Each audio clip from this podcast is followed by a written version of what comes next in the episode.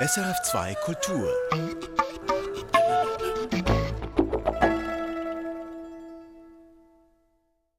Ingeborg Bachmann und Max Frisch.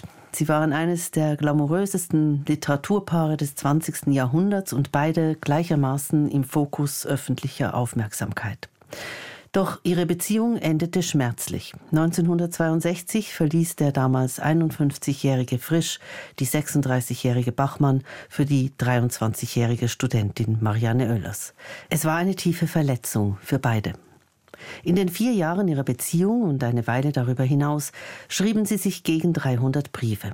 Was teilten die beiden Literaturstars miteinander? Was trennte sie? Man kann es nun nachlesen in ihrem endlich freigegebenen und akribisch mit Anmerkungen versehenen Briefwechsel. Er heißt Ingeborg Bachmann, Max Frisch, wir haben es nicht gut gemacht. Und mit zwei der vier Herausgeberinnen und Herausgeber spreche ich heute mit der Germanistin Renate Langer, sie lehrt an der Universität Salzburg, und dem Germanisten Thomas Sträßle, er ist Professor an der Universität Zürich und Präsident der Max-Frisch-Stiftung. Mein Name Franziska Hirsbrunner. Herzlich willkommen, Renate Langer in Salzburg. Herzlich willkommen, Thomas Sträßle hier in Zürich. Ich möchte beginnen mit einer simplen Frage, die uns vermutlich aber subkutan begleiten wird in diesem Gespräch. Warum beschäftigt eine vor 60 Jahren gescheiterte Liebe bis heute? Ja, es handelt sich um eines der berühmtesten Schriftstellerinnenpaare der neueren deutschsprachigen Literatur, wie Sie das ja eingangs auch schon gesagt haben. Schon deswegen interessieren diese Briefe. Es kommt hinzu, dass sich um dieses Paar sehr viele Gerüchte gebildet haben, während der Beziehung schon. Das kommt auch im Briefwechsel zur Sprache und über das Ende der Beziehung hinaus. Es sind zwei AutorInnen, die natürlich über alle Möglichkeiten verfügen, psychologischer, literarischer, schriftstellerischer Art, um die eigene Beziehung auch im Medium des Briefes reflektieren zu können. Und zuletzt würde ich sagen, es ist auch ein zeitgeschichtlich sehr interessantes, sehr aufschlussreiches Dokument. Es handelt sich um eine klassische Geschlechterkonstellation. Es werden auch im Briefwechsel häufiger diese Geschlechterrollen, die klassischen Geschlechterrollen verhandelt, wie sie halt zum Zeitpunkt der Beziehung, also Ende der 50er, Anfang der 60er Jahre, gesellschaftlich noch ähm, relevant waren. Renate Langer? Es ist vor allem auf der Bachmann-Seite ja gerade nach ihrem frühen Tod eine Mythenbildung entstanden. Also Bachmann wurde ja da auch sehr einseitig nur als Opfer Frischs gesehen. Man hat Frisch so quasi ja verantwortlich gemacht für alle ihre psychischen, gesundheitlichen Probleme nach der Trennung und sogar eben ihren frühen Tod, der ja mit ihrer Medikamentenabhängigkeit auch in ursächlichen Zusammenhang gestanden ist. Und obwohl ich ja sozusagen die Bachmann-Seite vertrete, finde ich es ganz wichtig, dass mit diesen Mythen zumindest ein Stück weit aufgeräumt wird. Das wird sicher nicht total gelingen und es werden sich neue Mythen immer wieder bilden. Aber gewisse Missverständnisse und Irrtümer, die sich doch jetzt über Jahrzehnte tradiert haben, finde ich gut, wenn die zurechtgerückt und korrigiert werden, weil es eben auch in der Bachmann-Forschung, also in der germanistischen Forschung, dadurch Blockaden, Denkverbote gegeben hat. Und deswegen finde ich es gut, die Originaldokumente jetzt endlich vorzulegen.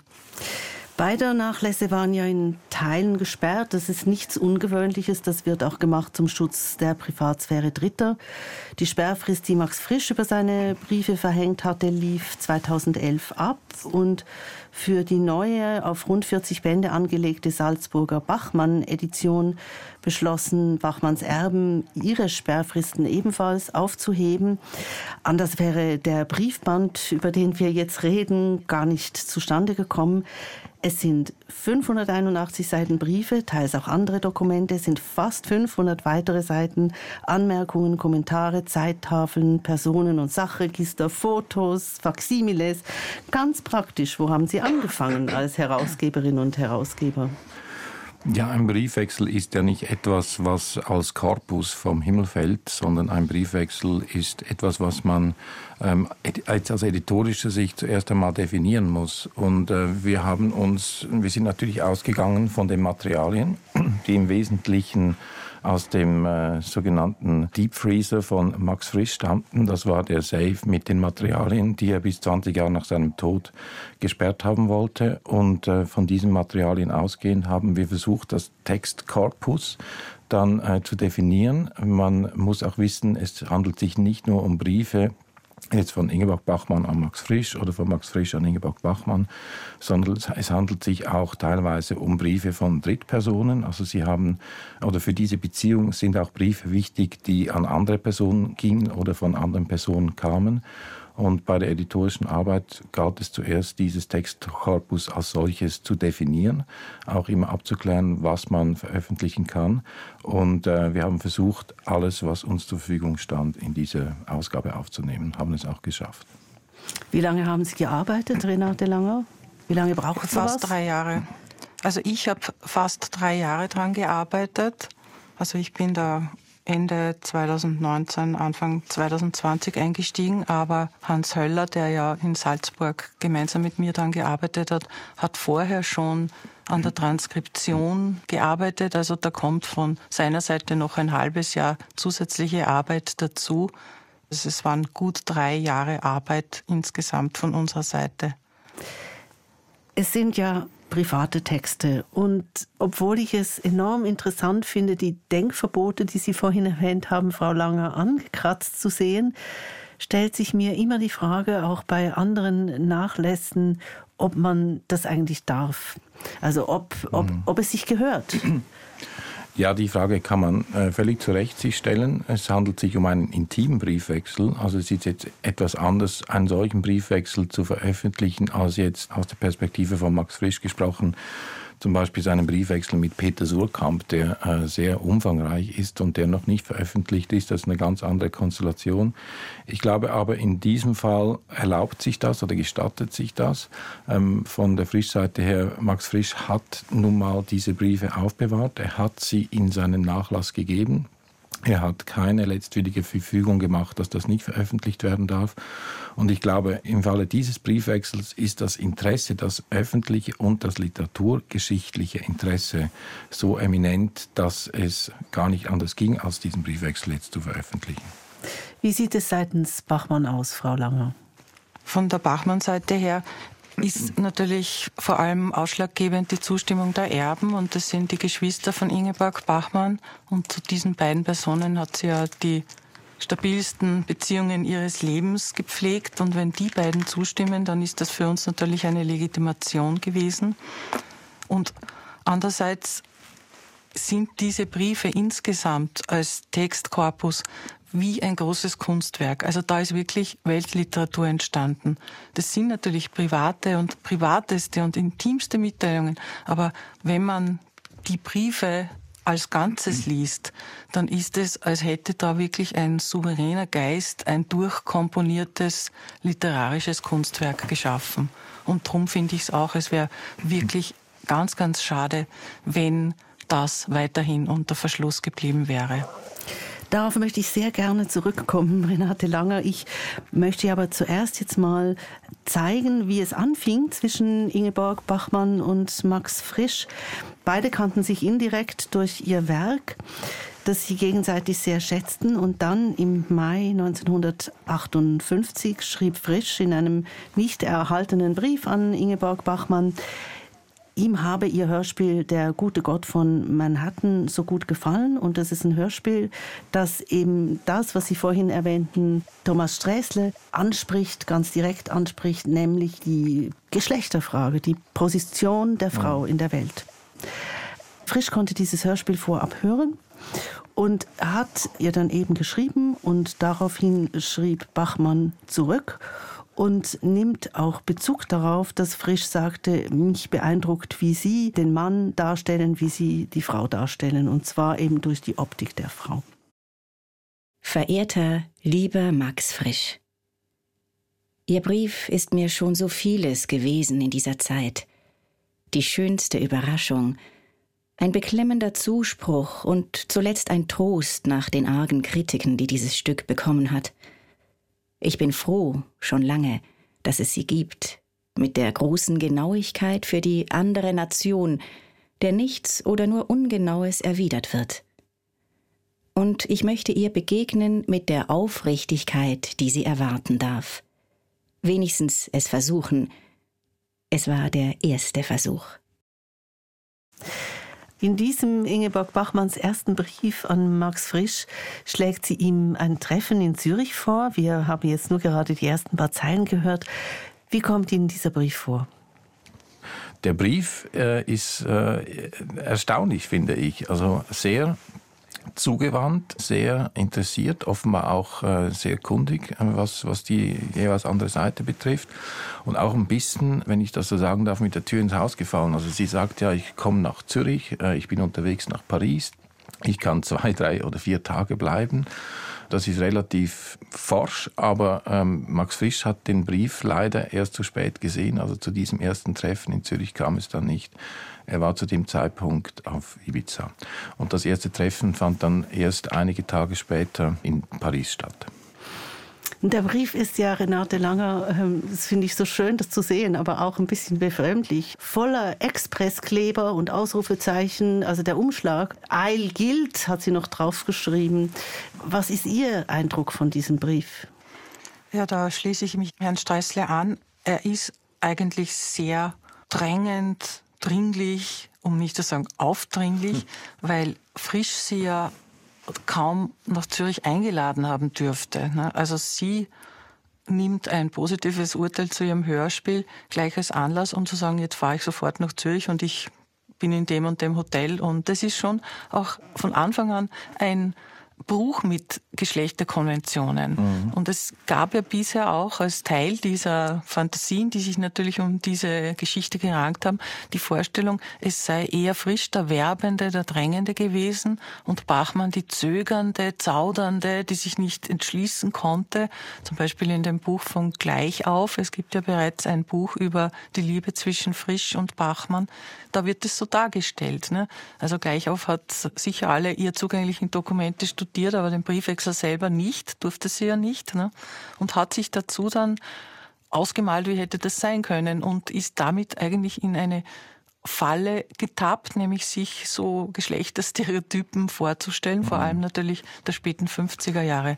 Und das war aber offensichtlich umgekehrt.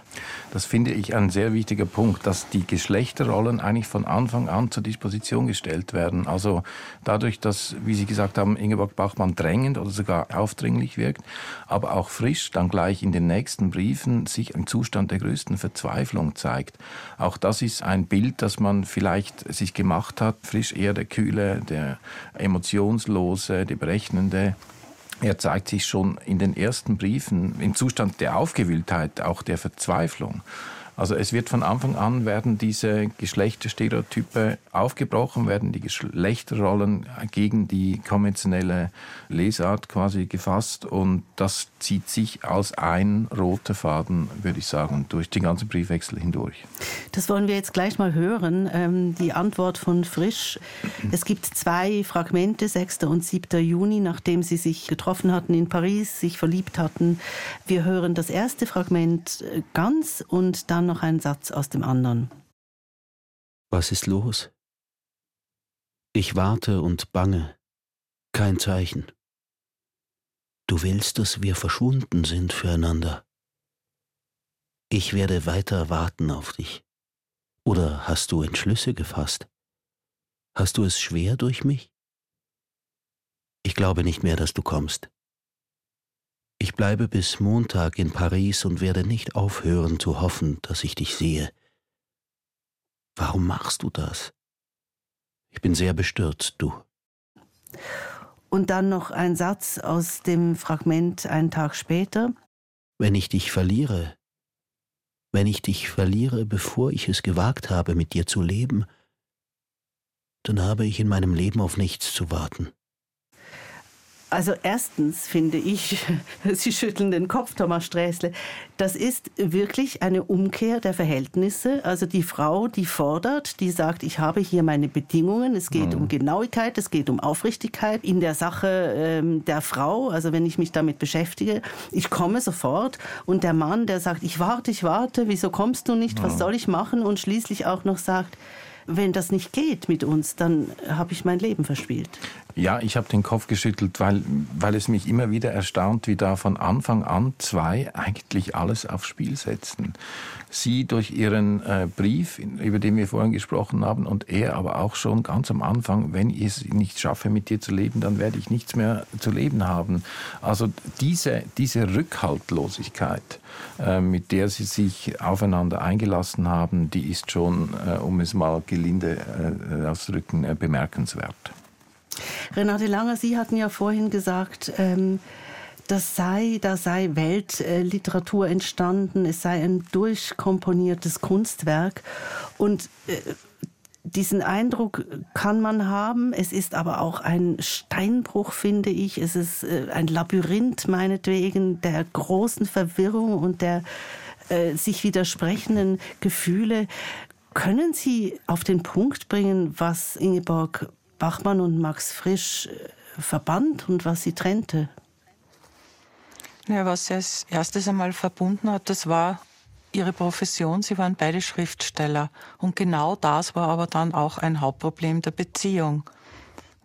Und das muss man sich natürlich auch im Kontext der Zeit vorstellen.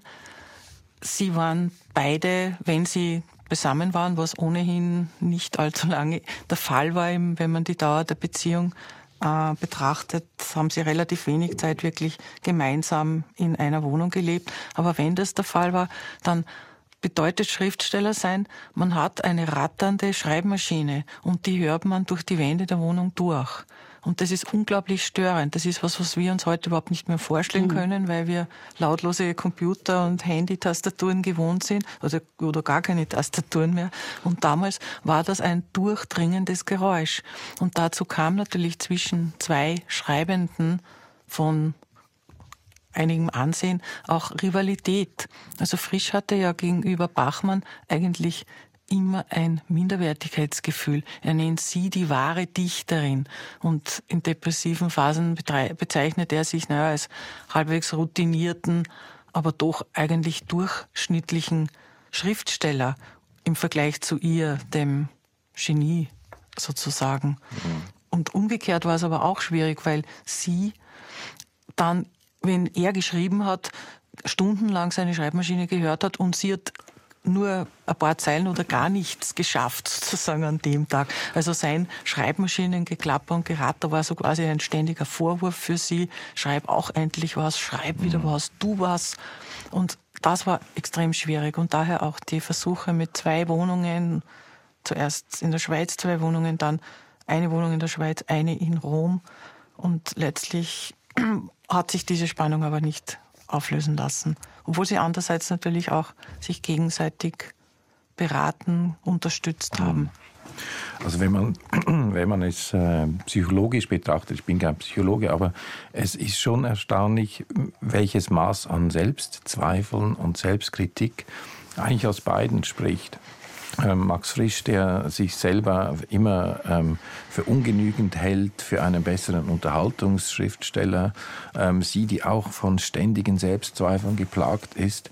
Das ist erstaunlich. Zwei sehr erfolgreiche SchriftstellerInnen, also beide. Ähm, Max Frisch hatte den Homo Faber äh, kurz vorher geschrieben. Ähm, Ingeborg Bachmann war äh, Spiegel ähm, Cover Star und trotzdem dieses ständige sich selber in Frage stellen und sich dann irgendwann eben auch ähm, in der aufreibenden Beziehung auch sich gegenseitig in Frage stellen. Das ist eine, eine Dynamik, die, ähm, ja, die zu dieser Beziehung dazugehört. Sie hören Kontext Kulturtalk, ein Gespräch mit Thomas Sträßle und Renate Langer, die zusammen mit Hans Höller und Barbara Wiedemann den lange erwarteten Briefwechsel zwischen den Schriftsteller-Ikonen und dem Liebespaar Ingeborg Bachmann und Max Frisch herausgegeben haben.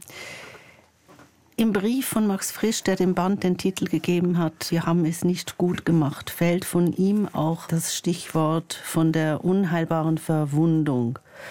Beide benutzen dieses Wort immer wieder und auch nicht nur am Schluss. Das kommt relativ früh schon, dieses Wort der Verwundung. Was denken Sie, was fasst dieses Wort? Wollen vielleicht Sie anfangen, Renate Lange? Ja, ich glaube, dass beide gespürt haben, dass diese Beziehung sie an ihre Grenzen bringen wird. Also das ist ja aus den Eingangsbriefen auch schon hervorgegangen. Da ist wirklich ein Sog, eine, ein Strudel entstanden, der die beiden mitgerissen hat, oft gegen ihr besseres Wissen. Beide haben ja so quasi helle Momente, wo ihnen dämmert, eben, das ist eigentlich von Anfang an nicht die beste Idee gewesen. Und das ist ja auch erstaunlich, wie schnell Bachmann in die Schweiz gezogen ist. Ne? Also mhm. sie waren kurz benannt. Frisch hat dann beschlossen, eigentlich nach einer Woche in Zürich es geht sowieso nicht, es hat keinen Sinn. Daraufhin fährt sie zu Henze nach Neapel und dann schreibt sie ihm Briefe, wo sie ihn mit allen Mitteln der Sprache bezirzt und verführt und einwickelt. Und das Resultat ist, dass er, obwohl er zu dem Schluss gekommen ist, es geht mit der Frau sowieso nicht, er fährt nach Neapel, holt sie ab, sie fahren gemeinsam dann in Italien auf Urlaub und wenige Wochen später übersiedelt sie ratzfatz von München nach Zürich. Also das hat beide einfach mitgerissen und das Spannende ist eben diese Ambivalenz auf beiden Seiten, dass mhm. ihnen beiden ja klar ist, eigentlich das kann nicht gehen und sie machen es trotzdem. Mhm. Und es gibt ja auch dann eben im Zusammenhang mit Frischs Hepatitis-Erkrankung eine ganz große Krise im Sommer 59, als wieder die Trennung konkret quasi als Option äh, thematisiert wird. Wo Bachmann wieder alles unternimmt, um ihn für sich zu gewinnen und gleichzeitig aber doch mit Enzensberger parallel dazu eine Liebesbeziehung anknüpft. Also das ist einfach ganz große Leidenschaft auf der einen Seite und gleichzeitig ganz großes analytisches Vermögen auf beiden Seiten ebenfalls. Und das ist natürlich nicht unter einen Hut zu bringen. Und das mhm. macht auch die Spannung des Briefwechsels auf weite Strecken für mich aus. Und das alles, was jetzt Frau Lange äh, sehr schön ausgeführt hat, muss man auch ein bisschen vor den Hintergrund stellen, dass es immer dieses, diese Vorstellung gab, ähm, Max Frisch hat sich quasi am Bachmann äh, rangeworfen, sie war das Opfer, er war der aktive Partner. Jetzt sieht man schon auch, also wenn Sie Wörter wie bezirzen und ähm, äh, verwenden oder ratzfatz dann nach Zürich ziehen. Ähm, also sie hat eine sehr aktive Rolle gehabt. Das sage ich äh, ohne, das ist einfach eine, eine der Korrekturen, die man an der klassischen Erzählung machen muss. Und ich glaube, um nochmal auf die Ursprungsfrage nach der Verwundung oder nach der Wunde äh, zurückzukommen, ich habe früher in diesem Gespräch von, von Rückhaltlosigkeit gesprochen. Ich glaube wirklich, das ist, äh, das ist die, die Bedingung der Voraussetzung einer Verwundung. Also diese Rückhaltlosigkeit, mit der sie sich aufeinander ähm, zubewegt haben und wie sie auch das eigene Schicksal ähm, in die Hände des anderen gelegt haben und das eigene Wohlergehen, und zwar das schriftstellerische Wohlergehen, das persönliche Wohlergehen, das, äh, das intime Wohlergehen, diese, diese Rückhaltlosigkeit und auch Schutzlosigkeit, äh, die sie da äh, an den Tag legen, äh, hat dann dazu geführt, dass es, äh, dass es diese, diese Verwundungen gab. Und das Erstaunliche ist auch, auch wenn man, äh, wenn man die Briefe von Max Frisch liest, äh, wie, wie unglaublich schutzlos er sich da zum, auch, auch ausdrückt und, und, und sichtbar wird. Das ist eine Seite von ihm, die man in dieser äh, Radikalität vielleicht noch weniger kannte bisher. Vielleicht zum Schluss noch Frau Langer und eine Seite von Bachmann, die man so noch nicht kannte. Was würden Sie da nennen? Also Bachmann eben nicht als Opfer zu sehen, also schon als Opfer, aber gleichzeitig auch als Täterin, ist, finde ich, einfach ein großer Fortschritt im Bachmann-Bild. Also ich erinnere mich, ich habe in den 80er Jahren studiert, damals war Bachmann eine Ikone des sogenannten Opferfeminismus. So quasi die Frau per Definition ist ein Opfer des Patriarchats und da gibt's dann, wurden Parallelen gezogen, so wie die Juden in der Shoah ein Opfer der Nazis sind, so quasi ist jede Frau im Grunde eine KZ-Insassin des Patriarchats oder die Männer sind die weißen Kolonisatoren und alle Frauen sind ja kolonisierte Eingeborene, was dann mit einem Zitat aus der Fall Franza ja belegt werden konnte. Ich bin eine Papua, sagt Franza. Ne? Genau. Also diese Mythen zu äh, wirklich, finde ich, ins Eck zu schieben und zu zeigen, na, Bachmann war nicht passiv. Das, da tut mir ja auch Unrecht. Es, sie war eben wie immer in Beziehungen beide Opfer und Täter sind, so war es eben auch hier. Und es ist wichtig und es blockiert sonst auch den äh, Fortschritt in der Forschung, wenn man das nicht zur Kenntnis nimmt. Und dazu kommt ja auch, dass es in der Bachmann-Forschung lange Zeit so ein Tabu gab, nämlich man durfte quasi zwischen Werk und Leben keine Verbindungen herstellen. Das wurde dann als Biografismus diffamiert. Und diese Briefe zeigen, das geht einfach überhaupt nicht. Man muss ständig auch diese biografische Komponente berücksichtigen, aber darf sie natürlich nicht absolut setzen. Und da räumt, glaube ich, diese Edition dann mit vielen Einseitigkeiten und Mystifizierungen auf, hoffe ich zumindest. Ich kann es bestätigen und ich finde, ähm, sie ist wirklich eine etwas steinige, ja tatsächlich Steinbruch-Lektüre, aber auch eine wunderbare Lektüre. Ich habe das Buch sehr gern und sehr berührt gelesen. Renate Langer, Thomas Sträßle, vielen Dank für dieses Gespräch. Sie hörten Kontext Kulturtalk mit Franziska Hirsbrunner zum Briefwechsel zwischen dem Schriftstellerpaar Ingeborg Bachmann und Max Frisch. Wir haben es nicht gut gemacht, ein Gemeinschaftsprojekt der Ingeborg Bachmann Forschungsstelle am Literaturarchiv Salzburg und der Max Frisch Stiftung an der ETH Zürich und herausgegeben von Hans Höller, Renate Langer, Thomas Sträßle und Barbara Wiedemann. Koordination Barbara Wiedemann erschienen in den Verlagen Pieper und Surkamp und ab 21. November im Buchhandel. Erfahren Sie mehr über unsere Sendungen auf unserer Homepage srf.ch-kultur.